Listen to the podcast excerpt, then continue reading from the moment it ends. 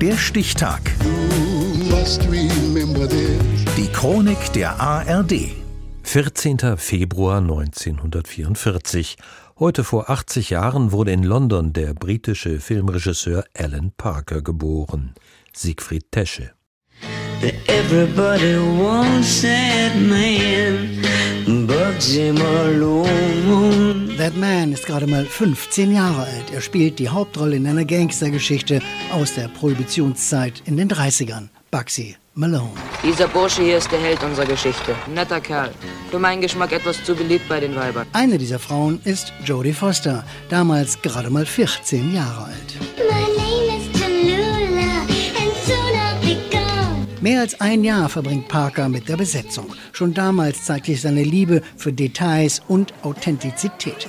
Die beweist auch Fame, der Weg zum Ruhm, der vier Jahre später entsteht. Parker erzählt von acht Teenagern an der New Yorker Schule für Performing Arts. Der Film wird für sechs Oscars nominiert und gewinnt zwei. Irene Cara singt und spielt eine der Hauptrollen. Das Schöne an der Arbeit mit Alan war, dass wir uns wirklich wie Schulkameraden gefühlt haben. Wir hatten jeden Tag drei bis vier Stunden Unterricht in der Drama- und der Tanzklasse. Er ließ auch die Kameras laufen und keiner von uns wusste, wann es der Fall war. Parker stammt aus einer Arbeiterfamilie. Seine Mutter ist Schneiderin, sein Vater Maler. Er lernt fotografieren, kommt in die Werbeindustrie, wird Texter und schreibt Drehbücher. Schließlich inszeniert er Werbespots. Alan Parker. Als ich Werbespots drehte, waren das für mich sehr, sehr kurze Spielfilme. Ich hatte natürlich Ambitionen, andere Sachen zu machen. Damals wurde alles von den Monty Python Gags inspiriert. Die Ästhetik der Filme wurde von Werbespots beeinflusst. Dazu zählten Kameraführung, Ausstattung und Schnitt. Daran gibt es keinen Zweifel. Parker gilt als Ästhet. Oft verwendet er düstere Stimmungen und dunkle Farben. Er interessiert sich für biografische Themen und setzt sich ein ungewöhnliches Ziel. Mindestens einen Film in jedem Genre drehen. Das gelingt ihm vortrefflich mit Midnight Express über einen inhaftierten amerikanischen Studenten in einem türkischen Gefängnis. 1988 kommt Mississippi Burning heraus. Zwei FBI-Agenten untersuchen das Verschwinden von drei Bürgerrechtlern im Jahr 1964. Willem Dafoe und Gene Hackman spielen sie.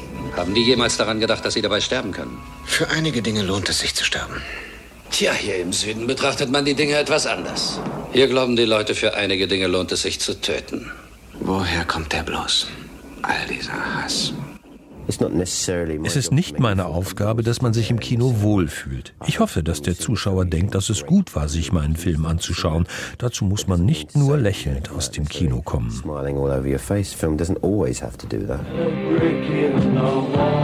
Aber Parker wollte nie belehren, sondern unterhalten. Aus Pink Floyds Album The Wall macht er eine Mischung aus Comics, Videoclips und Einspielern. In Evita werden alle Dialoge gesungen.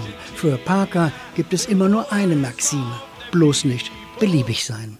Das Schlimmste an einem Film ist, wenn er dich langweilt oder nur leicht unterhält. Man geht aus dem Kino, denkt nicht darüber nach und weiß noch nicht einmal, was man gesehen hat.